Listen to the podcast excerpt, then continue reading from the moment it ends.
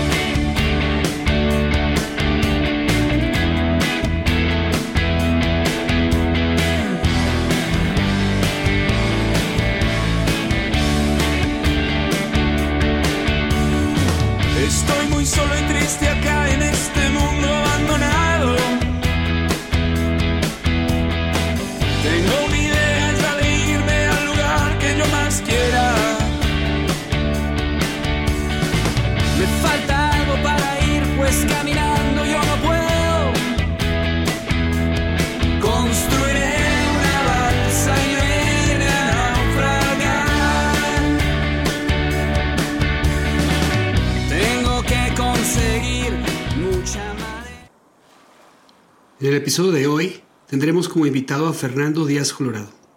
Él es especialista en Derecho Penal y Ciencias Forenses de la Universidad Católica de Colombia y magíster en Filosofía Latinoamericana de la Universidad Santo Tomás en Colombia. Su trabajo profesional se ha dirigido a la investigación y a la docencia en el nivel de educación superior, tanto en pregrado como en posgrado en varias prestigiosas universidades de Colombia.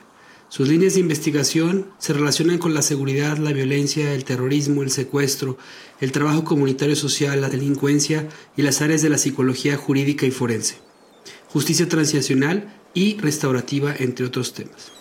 El profesor Díaz Colorado es fundador del primer programa de posgrado en psicología jurídica en Colombia. Asesor en asuntos de seguridad pública y privada, magistrado del Tribunal Nacional de Ética y de Ontología del Colegio Colombiano de Psicología. Es miembro de la Sociedad Mundial de Victimología, también se desempeña como conferencista nacional e internacional en áreas temáticas relacionadas con el crimen organizado, el terrorismo, la psicología jurídica, forense y la victimología.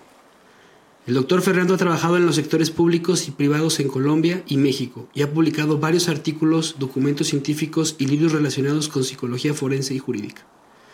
Actualmente es profesor de la Facultad de Psicología de la Universidad Javeriana en Bogotá, Colombia. El profesor Díaz Colorado es uno de los psicólogos más destacados en las áreas de psicología jurídica forense en toda Latinoamérica. Esperemos que disfruten de este episodio, en el que hablamos con el doctor Díaz Colorado sobre la violencia, la inseguridad, el narcotráfico y la naturaleza del ser humano. Bienvenidos a Náufragos. Juan, Buenos días. Javi, qué milagro. ¿Hace cuánto no nos vemos por aquí? Tenemos mucho tiempo de no estar en la balsa y es un gusto regresar a ella. Eh, después de plantearnos muchas cosas, creo que el, poder estar otra vez aquí contigo para mí es como un revulsivo de energía y, y, aparte me fascina este, tu compañía, ya lo sabes. Sí, igual Javi, pues este, ahora sí que desde que me hice papá, este, la cosa se ha complicado un poco y apenas estamos como retomando ciertas actividades que se habían dejado, pero eh, pues feliz de estar aquí otra vez naufragando. Exacto. Oye, ¿ya viste que hay una balsa también muy similar a la nuestra enfrente de nosotros con una persona ahí? Sí, sí, sí, la, la puedo ver. Vamos a acercarnos. Vamos a acercarnos. Hola, ¿qué tal? Buen día. Buen día, ¿cómo están ustedes? ¿Qué tal? Muy bien. ¿De dónde, de dónde viene? Yo vengo navegando desde Colombia. Ah, muy bien. Wow. Pero si es el doctor. ¿Doctor Fernando? Sí, cómo no. El mismo. Qué gusto conocer, qué gusto verlo otra vez. Eh, me da muchísimo gusto tenerlo aquí en la balsa. ¿Le gustaría subirse? Aquí tenemos algo de víveres, algo de agua para que pueda refrescarse. Me imagino que lleva una travesía larga. Claro que sí, además la compañía es muy importante en esta navegación solitaria. Desde luego. pues venga, venga a platicar un rato con nosotros. Este, díganos, eh, cuéntenos un poquito sobre usted, eh, a qué, qué lo trae por estos mares. Bueno, pues yo dijéramos que en mis prolongados años de juventud, para no decir de, de vejez, eh, dijéramos que he hecho muchas cosas, pero tengo una, una formación básica en, psicología, otra formación básica en, y, de, y magíster en filosofía, eh, también en administración pública y en derecho penal. Y me he dedicado al campo de la psicología jurídica, clínica y jurídica y al campo de la victimología, el problema de la seguridad urbana, el problema del crimen en el mundo y últimamente sobre el sufrimiento de las víctimas, sobre todo en temas de violaciones graves a los derechos humanos, al, a los conflictos internos de los países y a, la, los problemas que connota, dijéramos, la ley internacional, sobre todo el Estatuto de Roma y el DIH y los derechos humanos. Entonces, es, ese tema eh, que mezcla la ley con la filosofía es lo que me ha, eh, dijéramos, ocupado en los últimos años, de más o menos 30 años de docencia y unos más o menos 20, 25 de escribir. He escrito algunos textos, cinco textos, que tienen que ver con estos temas.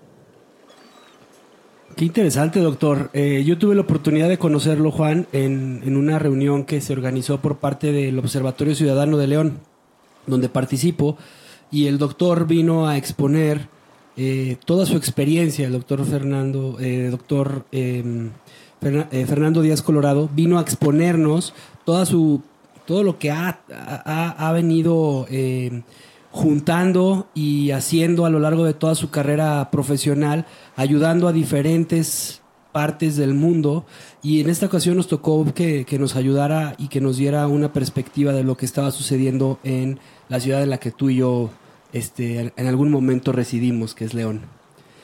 Entonces, pues bienvenido, de verdad, muchísimas gracias, doctor Fernando, por estar aquí con nosotros. A mí me gustaría empezar con una pregunta que pues tiene que ver con el tema de lo que es el hombre, ¿no? Y, y, abordarlo desde la perspectiva de dos filósofos que, pues, lo, lo, ha sido tan, ha sido muchas veces planteada. Uno es Hobbes y el otro es Rousseau, ¿no? Para Hobbes el hombre es un lobo y para el hombre. Para, perdón, para, para Hobbes el hombre es un, es un lobo para el hombre. Y hay algo en la naturaleza humana que lo vuelve violento y el rol del contrato social es amansarlo y domesticarlo. Pero por otra parte, Rousseau nos habla del noble salvaje, el cual es un ser inconsciente que al entrar en contacto con la sociedad termina volviéndose un vicio por, por, culpa del primero de todos, los males. La propiedad privada que despierta la envidia, en este último, el filósofo dice que es la sociedad la fuente de todos nuestros males.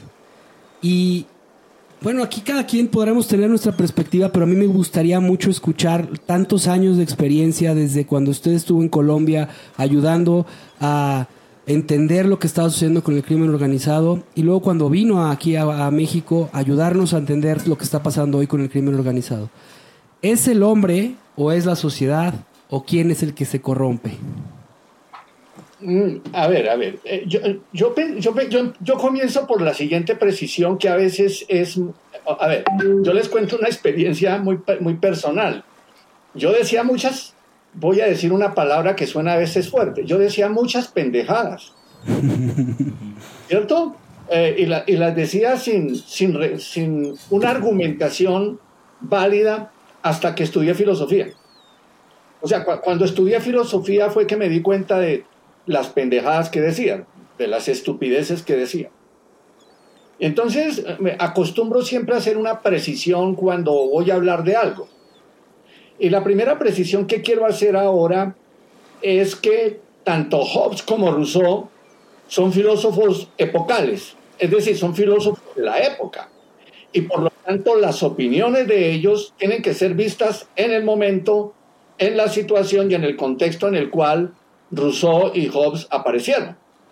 Eh, yo pienso que uno de los grandes problemas es que cogemos a Hobbes desde el aquí de la hora y a Rousseau desde el aquí y lo cuestionamos o lo validamos cuando el mundo es totalmente distinto, cuando tenemos un, un mundo totalmente cambiante, un, un, un, mundo en donde las preguntas que se hacía Rousseau y las preguntas que se hacía Hobbes aparentemente se han resuelto en parte o se han agrandado en parte.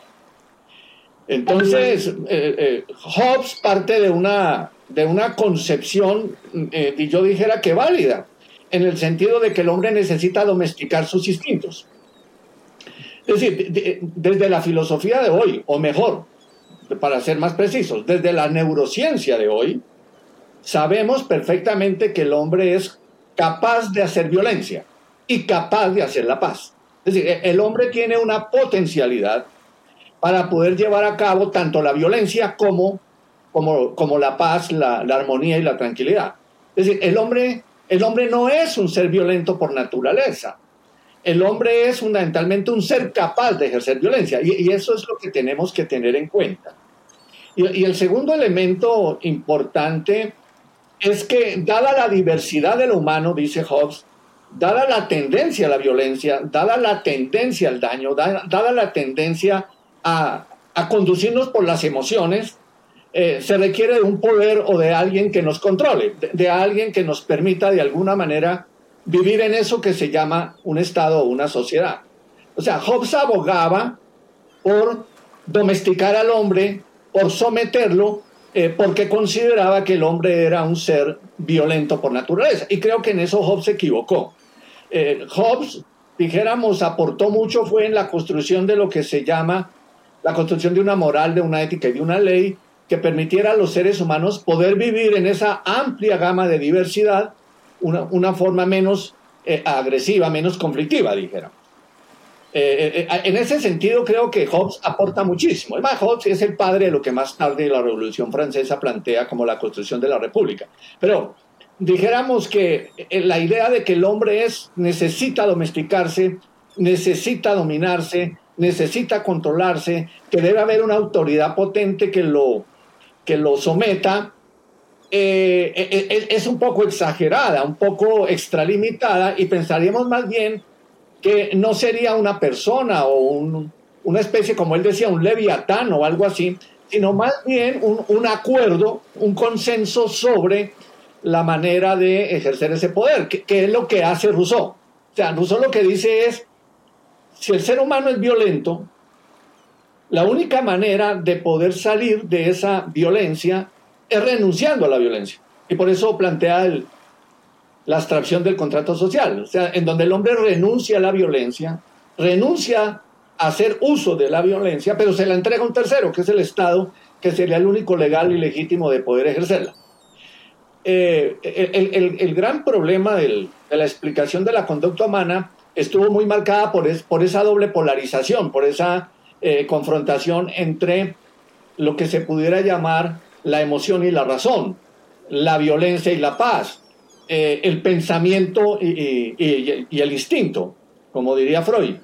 Entonces, dijéramos que ahí hay, hay una, una especie como de, para hacer un término hegeliano, una dialéctica en términos de, la, de las oposiciones que producen unas, una síntesis de lo que está ocurriendo ahora en el mundo. Y, ahí viene el, problema que, me gustaría plantearles a ustedes, ¿no? Y es el, problema del pensamiento, el problema de la razón, que, ha estado atravesado por toda la historia de la filosofía. ¿no? O sea, la, historia de la filosofía comienza con, con los presocráticos hablando de la naturaleza y de qué estaba constituida, y Tales de Mileto comienza a hablar de cómo había unas sustancias esenciales. Y, todo este, y luego aparece, en mi opinión, uno de los más grandes filósofos actuales, eh, que es Sócrates, que es el primero que comienza a decir, oiga, un momentico, reflexionemos, hagamos pensamiento al interior de nosotros, busquemos esa, esa, esa verdad que está dentro de nosotros.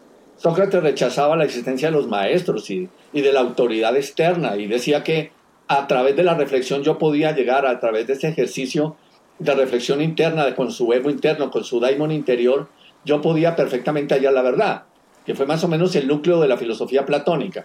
Pero, pero, Hoy en día, 22 siglos después y 400 años antes, ya sabemos, por ejemplo, que el ser humano es capaz de tres cosas. Primero, de pensar. El ser humano piensa. Eh, no, no, sabemos ¿cuál es el nivel de pensamiento de otras especies? Se cree, por ejemplo, que hay eh, eh, animales que tienen un nivel de pensamiento, los delfines, los elefantes, pero dijéramos que el, ser humano tiene una característica y es que piensa. La segunda característica es que nos damos cuenta que pensamos. Mire esto tan importante. Nos damos cuenta que pensamos.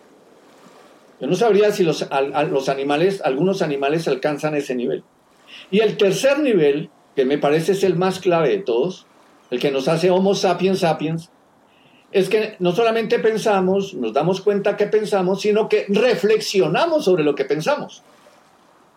Es decir, hacemos crítica sobre lo que pensamos, nos cuestionamos sobre lo que pensamos, y eso para mí es la base de la filosofía. Es decir, la, filosofía no es posible si yo no fuera capaz de reflexionar sobre lo que pienso.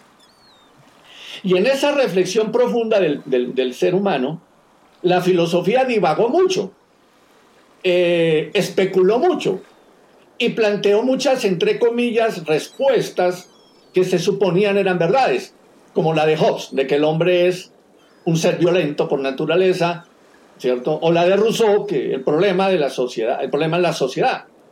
Hoy en día sabemos, por ejemplo, por el psicoanálisis básico y por otras teorías psicológicas sabemos perfectamente que el ser humano es un ser social por necesidad. La, gente dice, no, somos, somos seres sociales por naturaleza. No, no, no, no, no. Nosotros somos seres sociales por necesidad. Eh, mire, si nosotros miramos cómo nace el ser humano, el ser humano nace totalmente incapaz de muchas cosas. O sea, uno viene a la vida después de nueve meses y aparece el alumbramiento y la madre toma al hijo y el hijo no puede hablar, no puede caminar, no puede reflexionar, no puede abstraer. Es decir, es un ser incompleto cuando viene al mundo, totalmente incompleto. ¿Y cómo se completa? O sea, ¿cómo se desarrolla, cómo se genera el crecimiento y el desarrollo. A través del otro. ¿Y quién es el otro? La madre, el padre, la comunidad, el núcleo familiar. Y es ahí en donde el hombre es un necesitado del otro. Y como soy necesitado del otro, mi vida no es posible si no hay otro que me ayude. Es más, Levinas dice otra cosa más fuerte, dice, yo solo existo en la medida en que el otro me reconozca. No es posible la existencia si no hay quien me reconozca. Por lo tanto, yo no existo si no hay alguien que dé cuenta de mí. Es, eh, eh, eh, tremendamente importante. Eso es una cosa supremamente potente que, se nos olvida porque la, psicología humana es muy frágil y muy cercada. O sea, está muy, muy, muy limitada. a nosotros nos preocupan las cosas que están cerca y no las que están lejos las tragedias familiares, pero no las de otros países, la miseria mía y no la de los demás. O sea, dijéramos, el ser humano tiene una limitada percepción de, algunas, de algunas cosas que, que, nos hacen el vivir. Entonces, dijéramos que ahora no, no, pudiéramos hablar ni de que el hombre es violento, ni de que la sociedad es culpable, sino pensaría más bien que lo que, lo que sucede es que eh, existen unas condiciones de existencia y existen unas, eh, unos avances sociales y existen unas formas económicas y existen unas expectativas situadas en entornos culturales particulares que hacen que nosotros los seres humanos generemos o no violencia. Eh, dijéramos que es como el hombre ha construido esos acuerdos cómo el ser humano ha intentado, entre comillas, controlar para domesticar y poder ejercer el poder, como decía Foucault, ¿no? Eh, o como decía Nietzsche, o sea, eh, la tendencia del ser humano a, ejercer el poder. Y, creo que eso explica de una mejor manera la doble polarización entre ser violento y ser, y ser y una, y una sociedad que lo, que lo vuelve malo, entre comillas. No, no, no sé qué te parece esta, esta introducción al tema. No, me, encanta. En, La Balsa hemos pasado de... Eh, justamente nuestra línea empezó eh, eh, cuando salimos por primera vez a naufragar a través de un libro, que era el, libro de la Sociedad del Cansancio de Byung-Chul Han, ¿no? Y este libro nos empezó a, ayudarnos a, plantearnos lo que estábamos haciendo como personas. Y me encanta porque justamente lo como Homo sapiens sapiens nos ayudó a justamente eso, a reflexionar desde una sociedad de la disciplina que hoy en día eh, pudiéramos estar observando en la que eh, cada vez estamos más en, la situación de una sociedad del cansancio, una sociedad en la que solamente queremos em, hacer y hacer y hacer y hacer y hacer para poder llenar algo que nos falta aquí, ¿no? Hoy en día, en este tipo de sociedad en la que tenemos. Y me encanta cómo usted ha llevado, pues, la reflexión. Y la pregunta es, es para mí, sería entonces, si el hombre tiene la capacidad de pensar y de reflexionar y e, es socialmente por naturaleza social, es, un, es, un, ser que necesita de las relaciones humanas y de la conexión humana, como lo expresó Hermann Hesse en su libro del hombre estepario. Eh, ¿Cuál es la necesidad que tiene el hombre para eh, matarse, para destruirse, para eh, no poder llegar a acuerdos y estar hoy en día en una sociedad como la mexicana en un estado de violencia.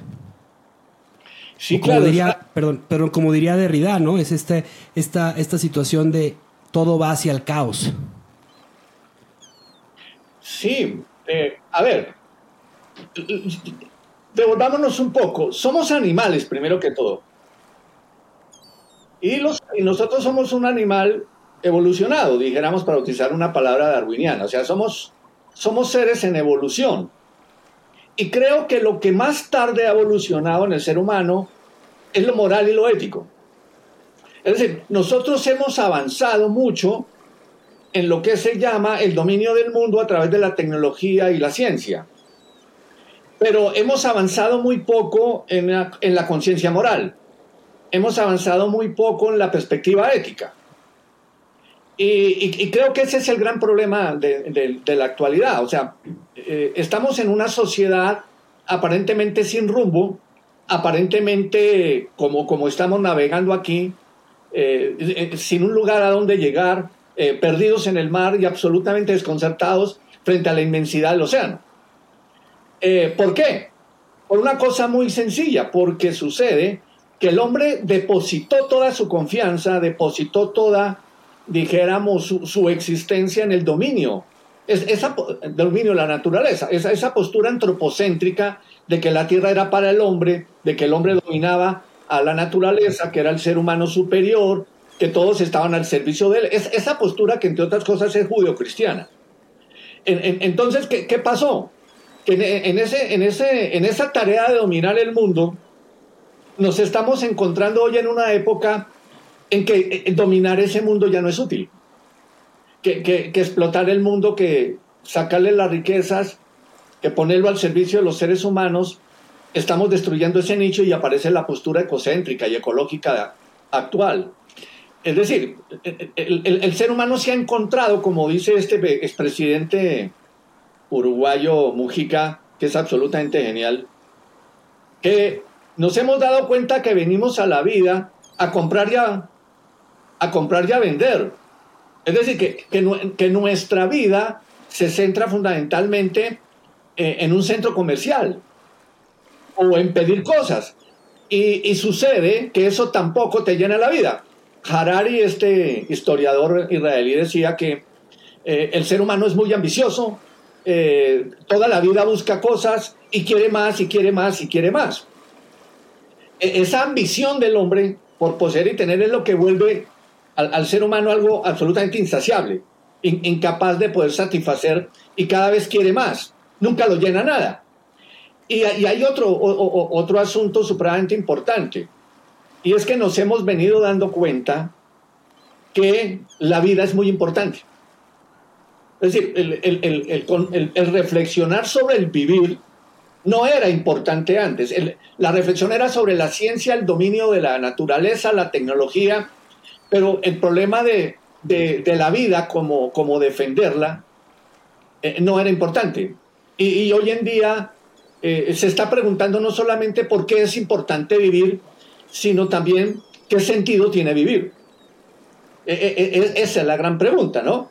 Eh, si, si, si, vale la pena vivir. O sea, dijéramos que la, la, la, la metáfora más que nos queda más a, la mano es la, metáfora sartriana del existencialismo, y es nos arrojan al mundo sin pedirnos permiso. Nos, nos, condenan a vivir para tenernos que morir.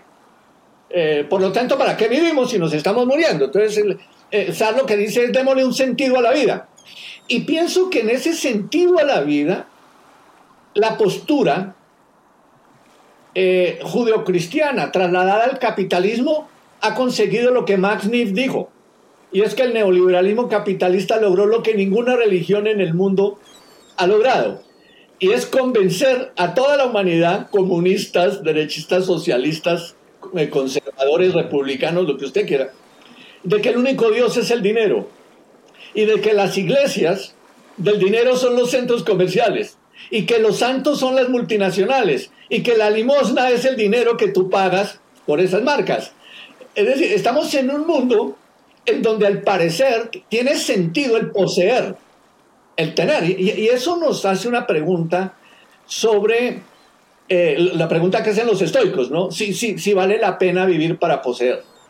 Eh, eh, esa, es, esa es la gran pregunta. Estamos en una sociedad dominada por el capitalismo, por un capitalismo que te incita a comprar y a vender, por un capitalismo que te enseña que el goce de la vida es momentáneo y que hay que comprar y vender, comprar y vender, que ya no vale guardar, sino que todo es desechable. Y estamos en una sociedad que nos impulsa eso y nos dice que eso es lo que tenemos que hacer. Y se genera un, una gran verdad universal y esa gran verdad universal nos dice que, que uno viene a la vida es a comprar y a vender. Y y a mí me parece que ese discurso ha hecho crisis. Y como ha hecho crisis, estamos aquí nosotros diciendo, la vida tendrá otro sentido. Y, yo pienso que ese es el gran problema de la moral y la ética, que, que, se ha demorado mucho a diferencia del avance tecnológico y científico. Y es que aquí, bueno, hay varios temas que se están tocando, pero si intentamos como ir perfilando hacia algo, yo, yo diría que Estamos ante un nihilismo generalizado a partir de, la falta de, la pérdida de sentido como consecuencia de, una serie de eventos históricos dentro de lo que están los filósofos de la sospecha, donde Dios muere eh, y queda el ídolo del dinero como su, reemplazo, se podría decir, la sociedad mercantil que, que, que es la modernidad. Y eh, eh, crecemos con ello y, bueno, eventualmente creo que la pregunta que nos falta hacer, en, mi opinión, y, a, lo mejor a esto apunta un poco lo que comenta sobre el poco o nulo avance que ha tenido la ética, y, y, lo quiero conectar con lo primero que mencionaba, es no nos hemos preguntado por el significado de la paz. ¿Qué es la paz? O sea, si el hombre es capaz de hacer la paz, así como es capaz de hacer la violencia, qué es en sí la paz y dónde se encuentra, ¿no? Porque si...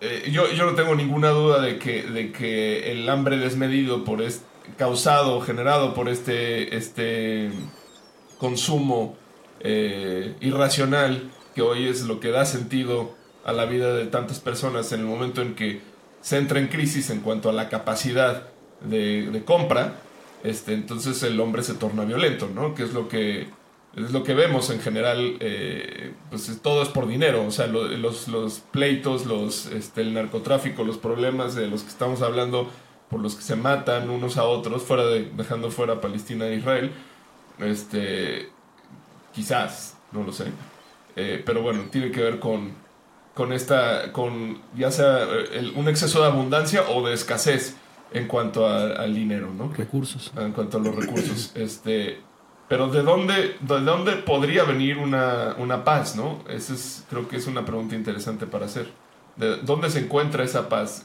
¿En el no desear? O sea, tenemos que mirar a, Oriente para, para aprender a, a, vivir y bastarnos desde la mismidad, se podría decir. ¿O, o cómo, cómo funciona esto? Sí, esa es una pregunta bastante potente y dijéramos que genera otras más preguntas. Pero mira que en el concepto de la paz hay dos, hay dos formas de, mirarlo. Bueno, hay múltiples, pero yo diría, a ver, leyendo, a, acogiéndonos, por ejemplo, los principios fundamentales de la paz de, de, de Lederach o de Vicent Fisas o de, o de Galton o de estos locos que han trabajado los temas de la, de la paz, o, del mismo Gandhi, que dijéramos que podíamos mirar dos tipos de paz, ¿no? Una paz que sería una paz negativa, es decir, una paz que dice que no hay eh, paz eh, si no eliminamos los conflictos. Y una paz un poco más positiva, dijéramos que es aquella que es capaz de resolver los conflictos. Veamos que hay dos tipos de paz. Una paz muy idealista, ¿cierto? Que, que, diríamos que es el paraíso que nos plantea la, la postura judeocristiana o el marxismo radical. Eh, ese sería el, paraíso.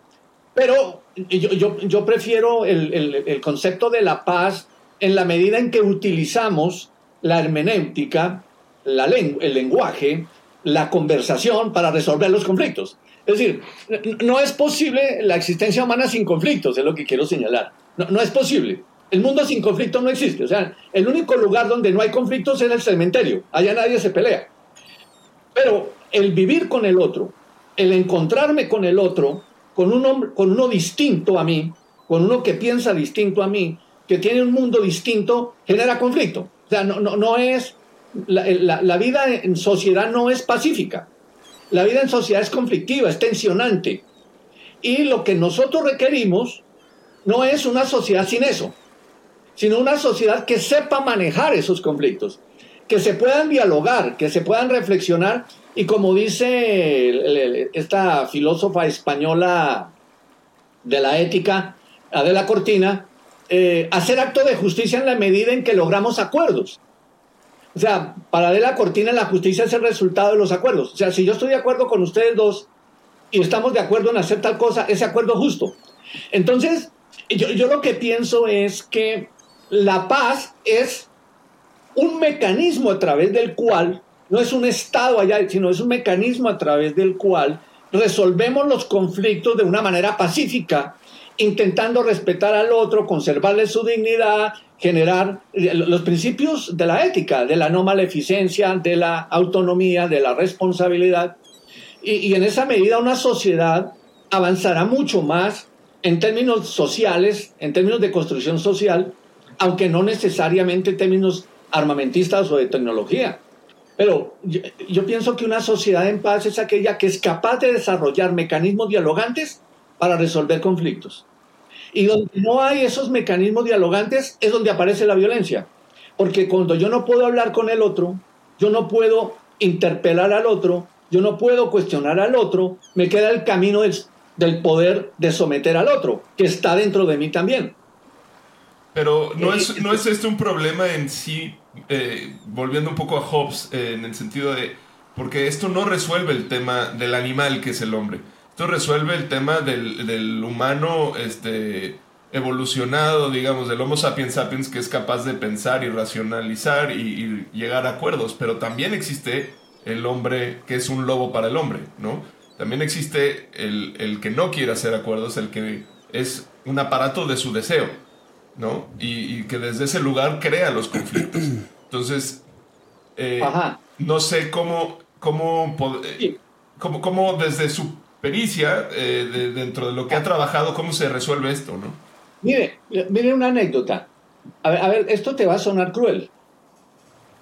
Cuando yo trabajé en la Fiscalía General en Colombia, en el programa de protección a testigos, yo tenía que entrevistar a muchas personas, a muchos delincuentes que, tenían, que querían proteger, que querían ser protegidos por el Estado para ser testigos de eh, delitos graves.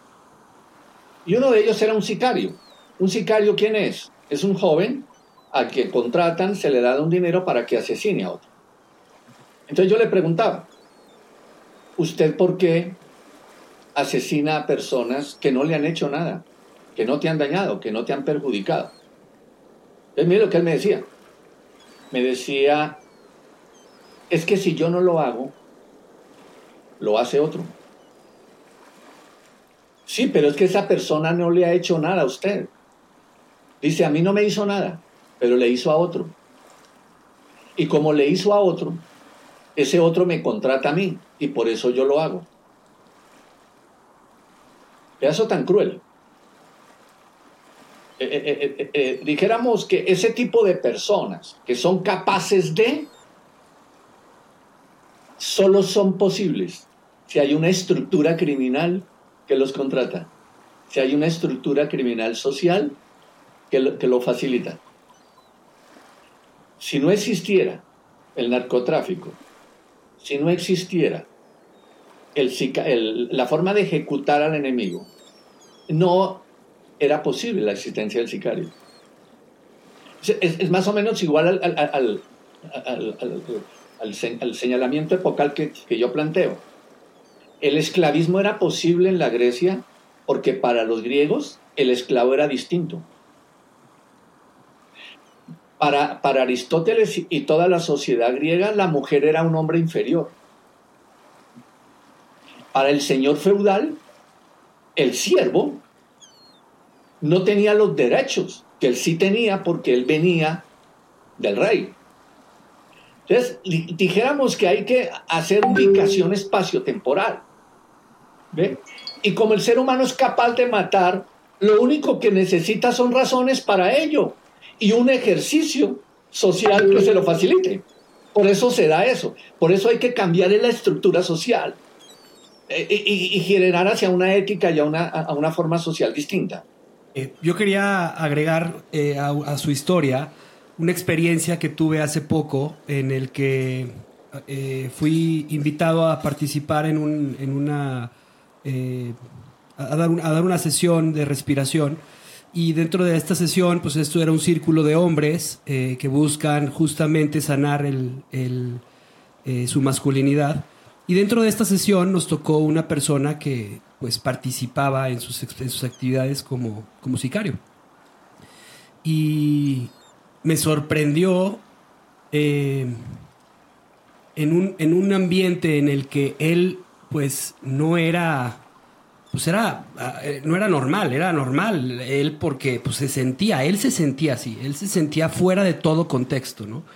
Él se sentía fuera de, esta parte y, lo que él intentaba era a través de este positivismo tóxico decir que formaba parte de la sociedad, porque él, él hacía las cosas por, por porque tenía que llegar a algún lugar, porque tenía que hacerlas por, por, por, este positivismo tóxico que ha, hecho tanto daño últimamente.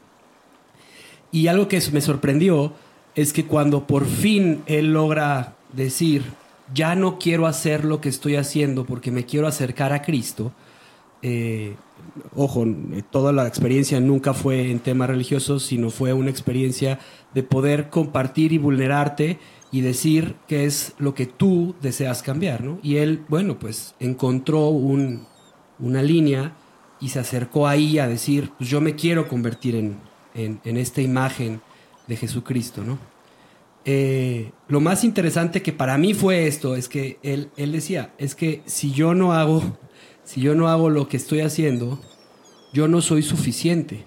Y, entonces, desde eh, junto, justamente desde la perspectiva que usted decía, em, de, hay alguien que está pidiendo que se hagan las cosas, pero también hay internamente, psicológicamente hablando, una, un, un trauma muy fuerte y muy duro que también está generando este proceso en la sociedad.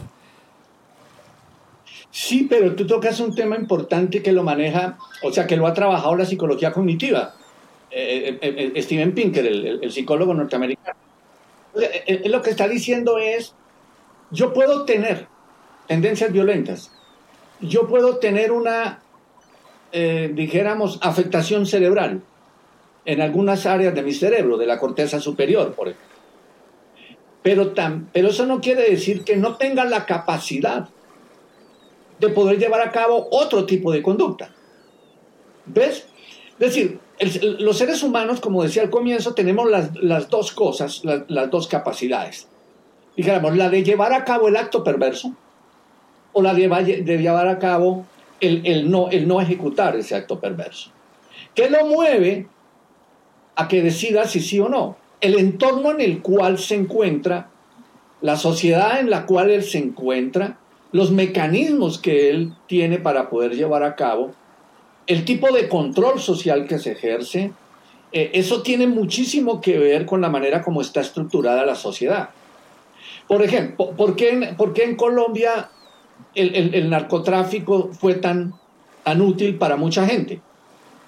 Porque Colombia es una sociedad fragmentada, en donde existe una pequeña clase social que domina, que tiene el poder, que es la que ha controlado desde que este, esta nación es república, una pequeña fracción que se ha repartido el poder desde que, desde que Bolívar creó el Estado, y una clase media muy corta, ¿cierto? Una, una, una clase media muy, muy pequeña que a través del esfuerzo, de, de, la dedicación y del trabajo, tanto para el Estado como la empresa privada, ha logrado mantener unos ciertos privilegios y unos ciertos accesos a una educación, a una medicina, a una vivienda propia. Y una gran población escasa de todo, en donde el Estado nunca llegó y donde no se pudo ni educar y viviendo en, condiciones de, de absoluta miseria. Y llega un narcotraficante y le dice, mire, lo que tiene que hacer es esto.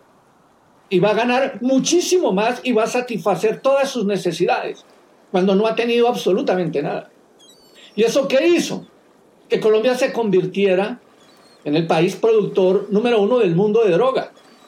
O sea, los colombianos comenzaron el tráfico de drogas como contrabandistas. Pablo Escobar comenzó con un Renault, con un Renault 4 pequeñito, se iba para el Ecuador, iba a Perú, traía la pasta de coca, la traía a Colombia y la exportaba. En Colombia no se producía, pero fue tan exitoso el negocio que lo que dijo es, ¿y yo por qué no la siembro aquí? Si yo si lo puedo hacer. Y luego que ya tenía los sembrados, dijo, ¿y por qué no la produzco aquí? Y comenzó a producirla.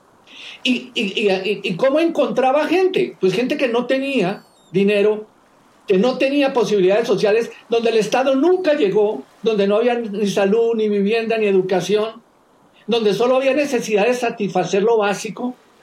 Y eso hizo que Colombia hoy en día tenga cantidad de hectáreas de coca sembradas y un gran negocio, que entre otras cosas lo maneja ahora los mexicanos, no los colombianos. El cartel de Sinaloa se tomó todo el comercio en Colombia. Y entonces eso es lo que, lo, lo, lo que hizo que las condiciones de existencia generaran este tipo de, comercio perverso. Si, hay algo que dañó a América Latina fue el comercio, la, prohibición. O sea, eso que hizo Richard Nixon como política de Estado norteamericana fue lo peor. Y es prohibir y, generar la gran eh, eh, época de la prohibición de las drogas. Eh, los estados prohibicionistas lo que generan es crimen. Los mismos Estados Unidos lo vivieron con el problema del alcohol. Ellos tuvieron que legalizar el alcohol. Fue tan grande la mafia de Al Capone, de Dillinger, Loki Luciano y todos estos mafiosos, que el Estado se sometió a la mafia. Entonces tuvieron que, que, legalizarlo. El problema de ahora, de legalizarlo no, que es lo que propone el gobierno de Colombia con el gobierno actual y otros, no, no es un problema de, decisión política, sino es un problema ético. Entonces, ¿qué vamos a hacer con los que mataron? ¿Qué vamos a hacer con el Chapo Guzmán? ¿Qué vamos a hacer con estos locos que han asesinado? Que es un problema moral, un problema más... Pero en términos generales, lo que se generó fue una, un Estado que impidió, de alguna manera, manejar de una forma distinta el tráfico de drogas. Por eso, por eso yo sí señalo que hay condiciones de existencia sociales que intervienen en la proliferación del crimen. De acuerdo. Entonces, eh, estamos hablando de un problema estructural, este, que me, me, imagino, usted ha pensado pues mucho acerca de esto y, y, me gustaría que nos platique un poco de, o sea, que, que, cuáles son las teorías de vanguardia respecto a, eh, pues este asunto de cómo se logra una, una posible paz, este, desde el aspecto ético, eh, ¿Qué, qué, avances ha habido, digamos, en términos filosóficos sobre lo que entendemos hoy en día que detona la violencia en las sociedades y en las personas y qué tipo de alternativas es que existen este, para poder eh, vivir mejor, ¿no? Mira, hay, un, investigador eh, venezolano que escribió un texto sobre el crimen. que se llama Moisés Naim. Creo que ustedes lo, deben conocer a, Moisés Naim. Y Moisés Naim hace un análisis del crimen organizado. Es decir, es lo que, lo que hace es mirar cómo a través de la historia el crimen organizado se ha fortalecido y cómo el crimen organizado ha logrado incrustarse dentro de la legalidad. Es decir, ya no es posible establecer una línea clara entre ilegalidad y legalidad.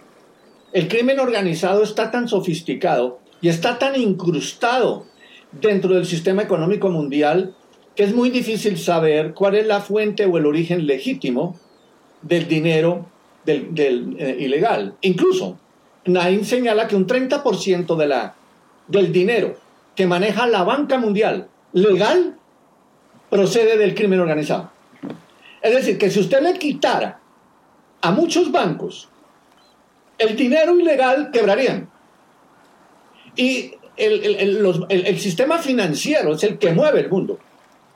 Y el flujo de dinero del crimen organizado hacia la estructura eh, financiera legal es impresionante. Yo les voy a decir algo que pues no, no tengo cómo probarlo, pero que lo han dicho muchos investigadores y es que Colombia es el único país de América Latina que no ha tenido crisis del pago de la deuda. Que no ha tenido crisis financiera. ¿No les parece raro? Porque es que Colombia ha sido, ha tenido un colchón de dinero del narcotráfico. Y el dinero del narcotráfico ha mantenido a flote la economía colombiana. Si el narcotráfico no produjera el dinero que produjo al sistema, a la irrigación del, del sistema financiero, Colombia hubiera tenido problemas gigantes de liquidez y de pago de la deuda. E, e, ese es, ese es un elemento supremamente importante. Entonces, lo que, se, lo, que se ha propuesto, y tiene que ver mucho es con, con criterios de justicia, impunidad y todo esto, es legalizar el consumo de sustancias, es decir, despenalizarlo y que el Estado, ve lo que se propone, y que el Estado sea el, el, eje sobre el cual se va a articular el comercio internacional de la droga en la medida en que sea el Estado el que le compre a los narcotraficantes la producción de droga y que se empiecen a sustituir los sembrados de hoja de coca por otro tipo de sembrados que el Estado subsidiaría a quienes hoy en día están produciendo hoja de coca o sembrados de coca, que les es mucho más exitoso económicamente que sembrar papa o yuca o cualquier otro, otro producto. E, e, ese sería un, un, elemento. Y el otro, e, el otro tiene carácter judicial. En la medida en que los narcotraficantes puedan hacer entrega, que esa es donde está la dificultad, de, de su dinero y de sus, eh, ¿cómo se llamaría? De sus propiedades, a cambio de no cárcel, y de medidas restaurativas o de medidas distintas a ir a prisión.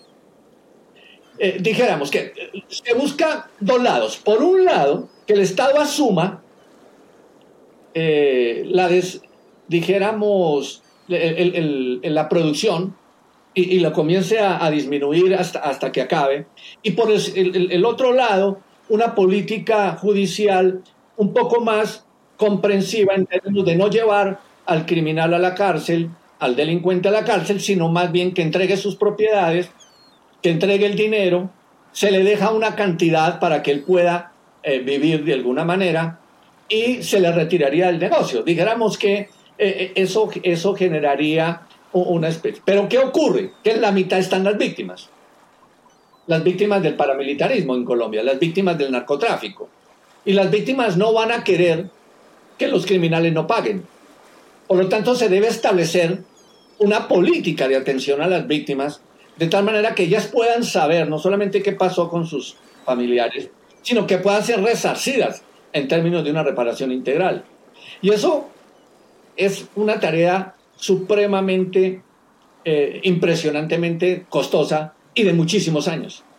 Entonces, el, el panorama, dijéramos, no, no es tan sencillo actualmente aunque yo, aunque yo sí creo que los Estados Unidos y la comunidad internacional se ha dado cuenta que perdió la guerra contra las drogas y que se necesita cambiar y que no es posible mantener la prohibición y que la utilización de la hoja de coca como la de la marihuana para fines eh, comerciales en, salud y en otro tipo de, eh, de actividades eh, es posible de buscarle otras formas industriales para que las personas que, que siembran hoja de coca tanto en Colombia, Ecuador, Perú y Bolivia, que son los productores más grandes de coca del mundo, puedan continuar con eso y puedan convertirse en una herramienta útil de, de, de, poder eh, convertirse en un elemento útil para la sociedad. Está comprobado que los efectos anestésicos, por ejemplo, de la hoja de coca son fundamentales, como por ejemplo el componente de, la marihuana también son útiles para eh, tratar determinadas enfermedades. Por lo tanto, habría que mirar otras cosas. Pero eh, mientras sigamos combatiendo a punta de leyes y de fusiles el narcotráfico, el narcotráfico se va a fortalecer más va a ser mucho más potente. ¿Qué es lo que está pasando, por ejemplo, en México y Colombia? Eh, que las grandes bandas de narcotráfico son las que gobiernan, son las que se han tomado los pueblos, son las que definen las políticas, son las que dicen qué se debe hacer y qué no se debe hacer, porque el Estado nunca hizo presencia, porque solo prohibió y al prohibir perdió el, el, control. E, e, es algo paradójico. Yo, yo tengo una pregunta que, o sea, quisiera llevar nuevamente más de fondo el asunto. Eh, porque a, mí me parece que si, por ejemplo, el crimen organizado se, se hiciera una, fuera una empresa con su razón social, así diría, este, o sea, esta es una empresa de violencia, ¿no? Cuya actividad es el narcotráfico, es la trata, es esto, esto, esto y esto. O sea, en realidad el, el problema me parece que es desde el asumir que el monopolio de la violencia lo tiene el Estado y que la población entregue ese poder al, Estado y, de alguna forma este, pues, hacer como que en realidad no, no la violencia no existe o, se puede controlar si, si, todos cedemos ese derecho a un policía, a, un aparato que nos va a cuidar, ¿no? Y en el momento en que no nos cuida, este, pues eh, se da lo que, que hoy en día, que, somos completamente vulnerables y nos ponemos de pecho para que nos, nos ataquen los que los que deciden eh, no, no otorgar ese beneficio al Estado y, crear empresas alternativas, que eso sería en, todo caso el crimen organizado. Entonces no sé si, o sea, ¿cuál es, cuál es la respuesta de fondo, porque en una de esas se resuelve el tema del narcotráfico, pero no se va a resolver el problema del crimen organizado, porque va a seguir existiendo esta cuestión. Lo, que usted dice es cierto. Yo, yo, yo le hallo la razón. Es más, yo, yo, tengo aquí en mi biblioteca un texto que, que yo recomiendo, que se llama Humanidad e Inhumanidad. Y en este texto usted encuentra que el hombre toda la vida ha sido violento y que siempre ha organizado crimen y que no es posible que la sociedad entera logre algún día una sociedad sin crimen. E, e, el, mismo Emil Durkheim, el sociólogo alemán, dijo, no hay sociedad sin crimen. El problema de las, de las decía Durkheim, es controlar aquellos que tienden a la anomia, a la no, al no respeto de la norma. Pero en el fondo, lo que se busca es que la mayoría cumpla con la norma, que la mayoría encaje en lo que estadísticamente nosotros llamamos la normalidad. Pero siempre va a haber personas, siempre va a haber personas que tiendan a la violencia, que justifiquen el crimen organizado, porque el avance moral es distinto, que es mi teoría. Es decir, la, humanidad ha alcanzado niveles de moral y de ética distintos. Entonces, hay personas moralmente aceptables, hay personas medianamente aceptables, hay personas con una baja capacidad moral, en donde el otro no importa, no interesa, y su egoísmo llega al extremo y la vida del otro no le interesa. Porque su construcción moral es una construcción muy baja comparada con aquellos que no, que, sí la han alcanzado. Entonces, la, pregunta sería, ¿cómo hacemos para que la sociedad avance ética y moralmente de una manera mucho más homogénea y no tan segmentada como actualmente la tenemos? Pues es que me parece, me parece, o más bien la pregunta es, ¿cómo se retribuye a la persona que es moralmente avanzada. Porque parece ser que, mientras más avanzado seas moralmente, más desventajas tienes en este mundo. Entonces, ¿cómo se crea un aparato que, que, premie esto? ¿no? Sí, estoy, estoy de acuerdo contigo. Sí, creo que, creo que la sociedad, las sociedades nos hemos olvidado de promover, así como promovemos la lucha contra el crimen, de promover, dijéramos, aquel conjunto de acciones que vayan dirigidas a fortalecer la moral y la ética de una sociedad. Eh, creo que en eso hemos fallado. ¿Y sabe por qué hemos fallado? O creo yo que uno de los factores más es por la educación. Porque la educación en los países occidentales ha una educación hacia la tecnología, hacia el saber hacer, hacia la profesionalización, hacia el éxito empresarial, hacia el tener el dinero, pero nunca una formación en valores de respeto por el otro, de respeto por la diferencia, de poder entender que el mundo es de distintos y no de iguales. Eh, eh, eh, y como no nos hemos formado para resolver conflictos hablando, sino como castigando, en donde el, derecho vindicativo ha hecho que, al, que comete algo hay que sancionarlo, hay que producir un sufrimiento, esa postura judio-cristiana del castigo, eso ha hecho que, las sociedades se hayan demorado mucho en construir formas distintas de, respetar al otro. O sea, no, tenemos un escenario educativo propicio para la paz, sino un escenario educativo propicio para la competencia, el, empujar al otro, el lograr el éxito, el destacarme, el ser el mejor. Y, no en la medida en que, a ver, la educación en Occidente ha sido para triunfar y no para conformar equipo. Ha sido para ganarle al otro y no para aportar. Ha sido para destacarme y no para ayudar. Es decir, es una educación egoísta que busca fundamentalmente qué? El lograr el premio, el alcanzar lo máximo. ¿Ve? Y no en el aportar al otro. Cuando, yo, yo lo que pienso es que cuando yo me levanto por la mañana, yo lo que, lo que debería preguntarme es, ¿a quién puedo ayudar hoy? Es decir, si a, nosotros nos enseñaran que la razón del vivir es ayudar a otro, es aportarle al otro, el mundo sería mejor. Pero no, nos dicen es cómo te vas a destacar, cómo vas a ganar el partido, cómo vas a... Y para ganar no importa lo que hagas, porque al final el segundo es un perdedor. Estamos en una sociedad del éxito y del ganar y y del triunfar, pero no el de aportar, el de construir. Entonces, si a mí no me pagan nada o no me aportan nada, a mí no me interesa, no me motiva, no hago eso.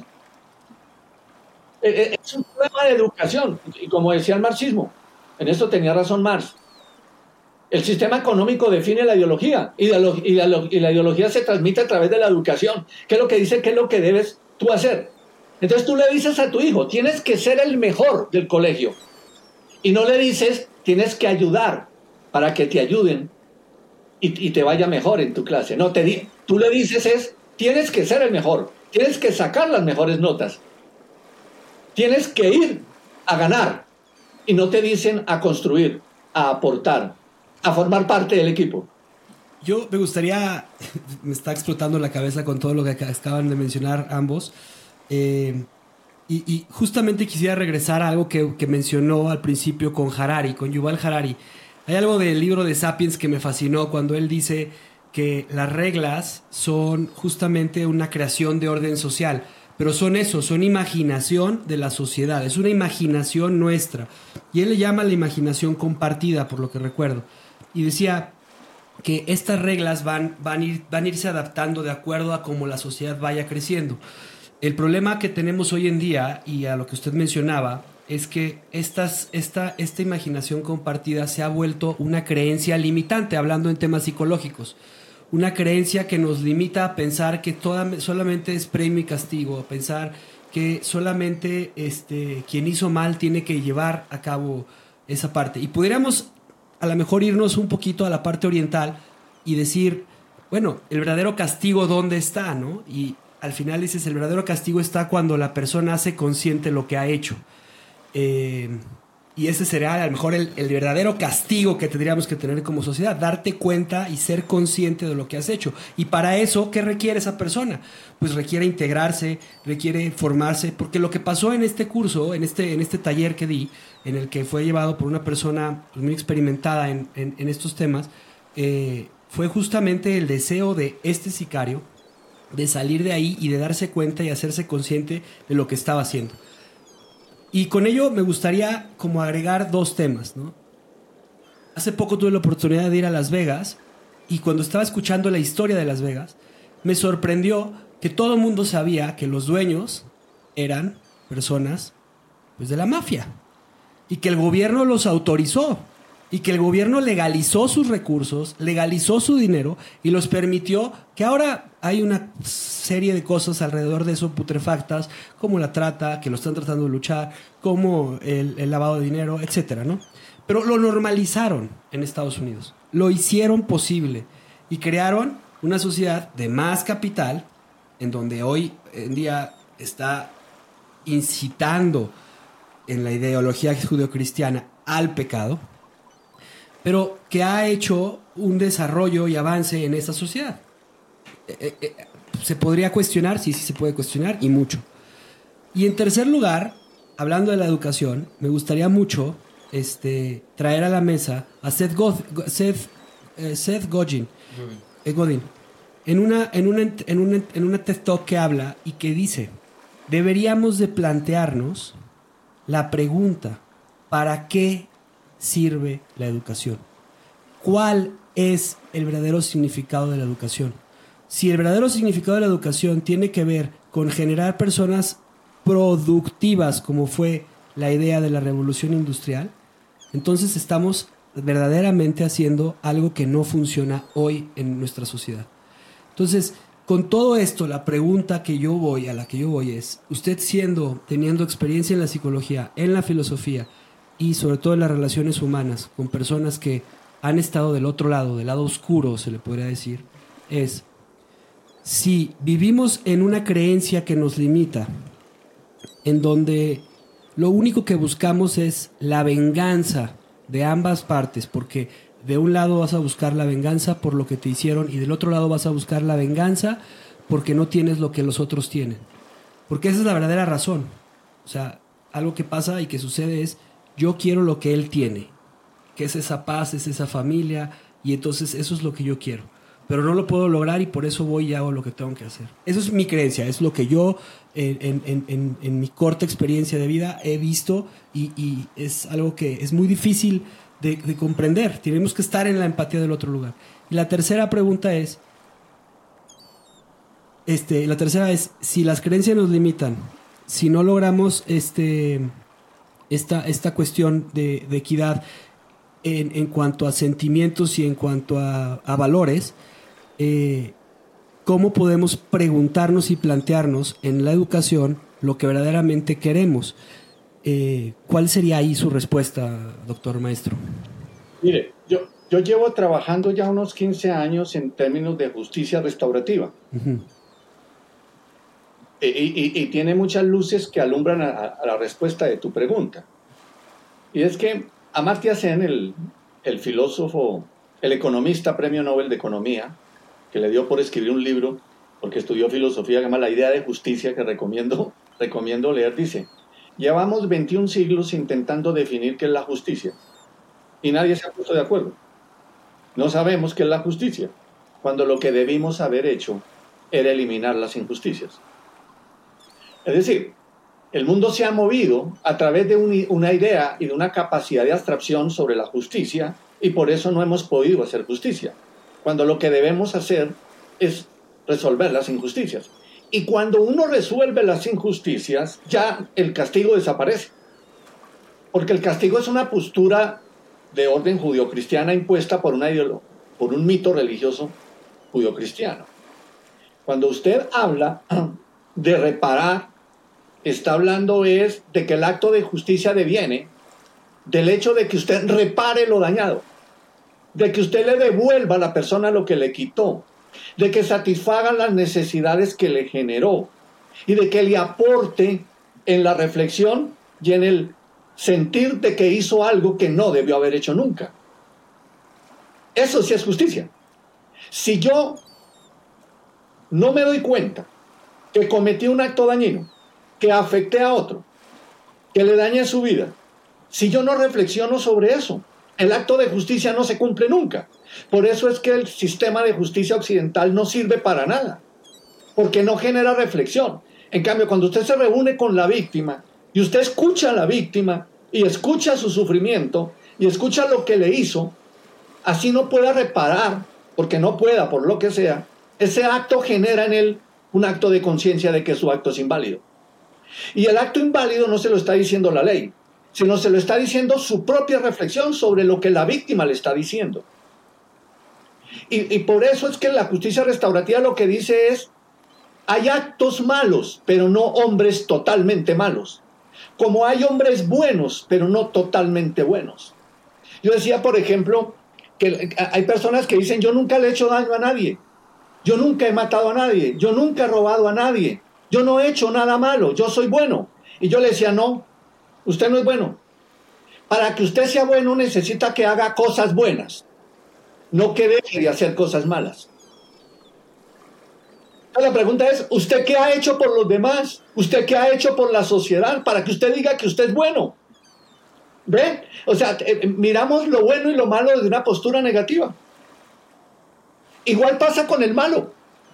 El malo puede tener cosas buenas y hay que incidir en su reflexión, en, que comprenda que su acto es inválido, que dañó a alguien en concreto y no a una norma, no a una ley abstracta ya colocada arriba. El día que empecemos a entender que hay que educar para reparar y no para castigar, el mundo va a ser distinto. Si yo lo que le digo a, mi hijo cuando, cuando golpea a otro niño por algo, le digo, ese acto produjo daño a ese niño. Preguntémosle a ese niño lo que produjo, para que tú escuches qué produjo y tú te des cuenta que golpearlo produce dolor y a ti no te gustaría que te golpearan. En lugar de sancionarlo tres días sin televisión o sin, o sin, o sin celular.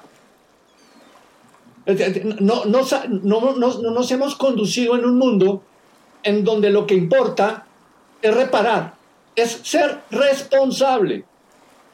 La, la, la, gente confunde la responsabilidad con la disciplina. No, la responsabilidad implica asumir las consecuencias de mis actos. Y somos una sociedad irresponsable, porque le dejamos todo al Estado. Le dejamos todo a los demás, todo al papá, todo a la mamá, pero no asumimos nuestra responsabilidad. Eso tiene que ver es con la educación, con la manera en como a mí me educan, como me han formado en la familia. En el colegio, ¿qué es lo que se está haciendo? Para resolver los conflictos internos, debe haber un comité de justicia restaurativa en donde participen los mismos compañeros y no los profesores y los padres, porque ejercen una autoridad de poder que ahí no es útil. Ahí tienen que formarlos son los propios alumnos. Y son los propios alumnos y los propios compañeros los que reunidos resuelven el conflicto. Porque hay que devolverles el conflicto a ellos.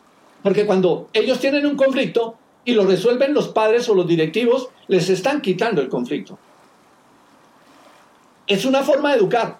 Y por eso digo que mientras no nos eduquemos, la diferencia ética generacional es gigante es gigante. Tenemos que construir escuelas y familias que no piensen en la venganza, que piensen en reparar.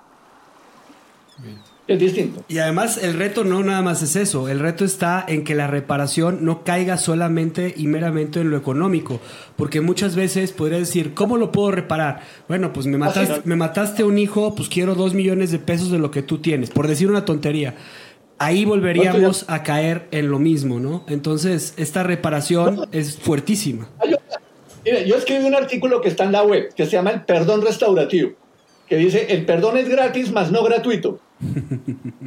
Resulta que los guerrilleros de las FARC salieron. Los guerrilleros de las FARC, durante 40 años, violaron mujeres, reclutaron niños, asesinaron civiles, torturaron policías, generaron cárceles del pueblo, eh, traficaron con, con droga, sobornaron políticos, hicieron de todo. Y luego salen a decir pedimos perdón al pueblo colombiano por los crímenes cometidos. Nos hemos entregado, vamos a hacer un proceso de paz. Pero yo digo, ese no es el perdón que queremos. El perdón no es que usted hable y diga, yo pido perdón. No. El perdón es gratis, mas no gratuito. ¿Y qué quiere decir que no sea gratuito? Que usted debe merecer el perdón. ¿Y qué debe hacer para merecer el perdón? Las FARC nos tienen que contar dónde están los cadáveres de los que asesinaron.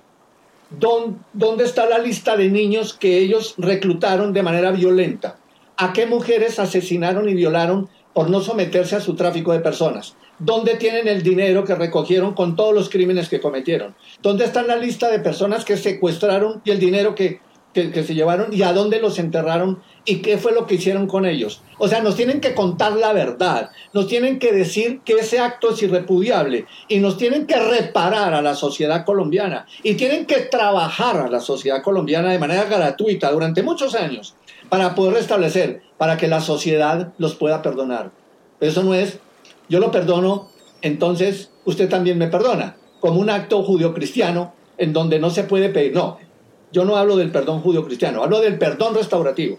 Y es que si usted quiere que yo lo perdone, haga cosas en concreto para merecer el perdón. Un, poco como lo que Alemania hizo con Israel, ¿no? Eh, no nada más económicamente, pero cultural, científicamente, eh, hablando con, con todos los judíos.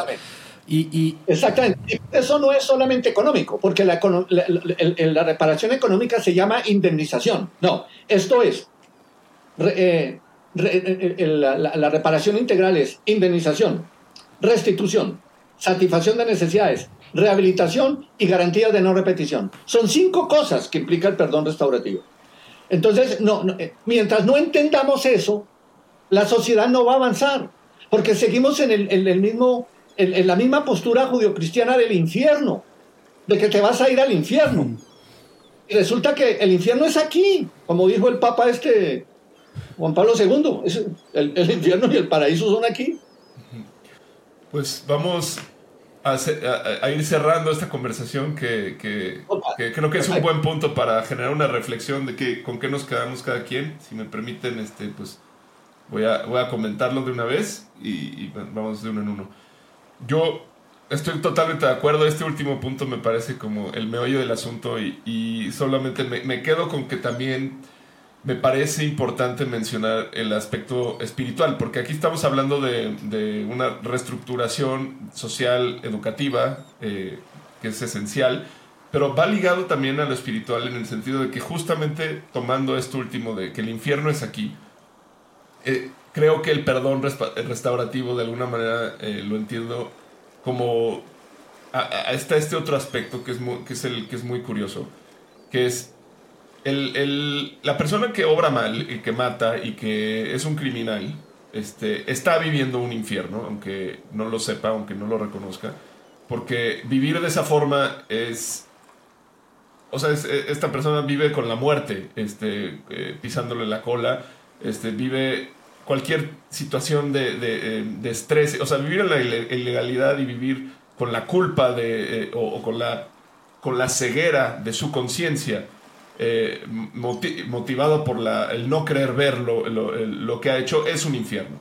esto es lo que nos, nos, diría como quien dice, este, no, no hablando de religiones, pero pues cualquier práctica espiritual o sea, nos volvemos miopes ante nuestra propia conciencia. Ese es el infierno al, que nos referimos, ¿no? Entonces, ¿cuál sería el paraíso que también podemos construir? Pues volvernos más conscientes, volvernos, este, limpiarnos, volvernos transparentes, este, limpiar la, opacidad dentro de nuestra percepción y nuestra manera de vivir y habitar el, el mundo. Y eso no es posible hacerlo si no podemos mirar lo que hemos hecho y no podemos hacernos conscientes del daño que hemos causado a nosotros mismos y a los demás. Entonces, de alguna forma, eh, es muy curioso que para necesitar eh, la víctima poder perdonar a, alguien que le ha hecho un mal, en realidad lo que tiene que hacer es este, premiarlo. Premiarlo en el sentido de permitirle vivir consigo mismo. Permitirle eh, reponerse por medio del, perdón, ¿no? O sea, el perdón es un, es una vía de, dos caminos y, eso que el, el, victimario necesita para ser más feliz y para volverse más humano y para volverse este, más, eh, y para encontrar la paz, ¿no? Es algo que debe facilitar la víctima y, de, y que, la víctima debe decir, ok, sí, te permito que te liberes de ese, de ese, em, de esa culpa. De esa carga. De esa carga. De esa carga, de ese peso. Sí.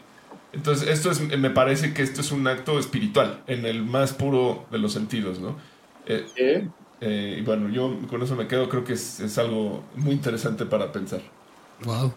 Yo, eh, pues primero que nada agradecerle, doctor. Es un verdadero privilegio el que esté usted aquí con nosotros en la balsa. Y hace poco escribí un artículo en el que hablaba de los niveles para poder em, llegar a lo que espiritualmente se llama la libertad. Y básicamente decía que cuando tú haces las cosas, en principio lo haces por placer. Eh, hablando en temas ya de la violencia, hacer las cosas por placer sería una sociopatía, ¿no? O sea, haría un problema mental. Que dudo, o sea, sé que muchas personas que lo hacen lo hacen así, pero no creo que el 90% de los que lo estén haciendo lo hagan por placer. Seguido de eso, haces las cosas porque te da felicidad, el siguiente nivel. El tercer nivel lo haces porque te da alegría. El cuarto nivel lo haces porque te da paz es este sentimiento de calma y armonía interior. Incluso en medio de desafíos y adversidades externas, la paz implica una sensación de equilibrio y tranquilidad mental. Después de hacer las cosas por paz, que te generan paz, viene la tranquilidad, la serenidad, la realización y finalmente puedes llegar a la libertad. Creo que como sociedad seguimos hoy haciendo las cosas por placer. No hemos pensado en llegar ni siquiera a hacer las cosas por alegría o por paz, porque te den paz, porque verdaderamente te generen paz. Entonces, eh, aunado todo esto, creo que lo primero que tendríamos que hacer y a lo que yo invito a nuestro auditorio es a participar, a participar en su sociedad, a participar en las escuelas, a participar, a formar parte de sus consejos ciudadanos, de sus consejos de escuelas, de sus consejos de padres de familias y a preguntarse en esos consejos por qué estoy haciendo lo que estoy haciendo. ¿Cuál es la verdadera razón de lo que lo estoy haciendo? ¿Por qué quiero que mis hijos estudien? ¿Quiero que verdaderamente sean seres humanos que aporten a la sociedad o quiero que sean personas capitalistas que lo único que quieren generar es utilidades? Y lo mismo al momento de crear nuestras empresas. Si hacemos las cosas por generar utilidades o hacemos nuestras cosas por aportarle a la sociedad algo que es formar familias, empleados, que esos empleados tengan, formen a sus familias, y es verdaderamente inmiscuirse en lo que hacemos. Yo le agradezco porque todo esto me deja a mí reflexionando desde lo que he hecho y lo que queda por hacer. Muchísimas gracias. No, a ti, Javier, los dos, cuando ustedes consideren y yo tenga el tiempo, que, que siempre lo sacaré, porque yo pienso que hay muchas formas de luchar y una forma de luchar es esta, me gustaría saber qué se lleva usted de esta plática, doctor. Eh, me llevo muchas cosas. Primero, las inquietudes de ustedes frente a los grandes problemas que tenemos hoy en día que necesitamos abordar, que son la incapacidad del Estado, el crimen y la poca solidaridad que las personas presentamos frente a estos grandes problemas. Y cómo intentamos buscar las raíces de esa insolidaridad y de ese marcado eh, dijéramos, estado de cosas en el que lo que importa fundamentalmente es consumir, consumir y consumir. Eh, no importa cómo, no importa cómo. Eh, hay que lograr el éxito. ¿Cómo? No importa. Las, las los medios no interesan. El, el fin es el, el que importa, llegar a la meta, ganar la competencia. Y pienso que eso genera grandes preguntas y, y ustedes están en, un ejercicio filosófico, porque para mí la filosofía es preguntarse sobre la vida. Y creo que ustedes lo están haciendo bien. Wow. Muchas gracias. Gracias. Gracias. Pues tiremos ancla, Juan. Tiremos ancla. Gracias por escuchar nuestro programa. Te invitamos a seguirnos y a interactuar con nosotros en redes sociales. Tu opinión es muy importante para nosotros. Queremos saber lo que piensas sobre los temas que tocamos y sobre cómo podemos mejorar. Búscanos en Instagram, Facebook y YouTube. O en nuestro sitio web, naufragospodcast.com. Buen viaje. Nos vemos en el siguiente puerto.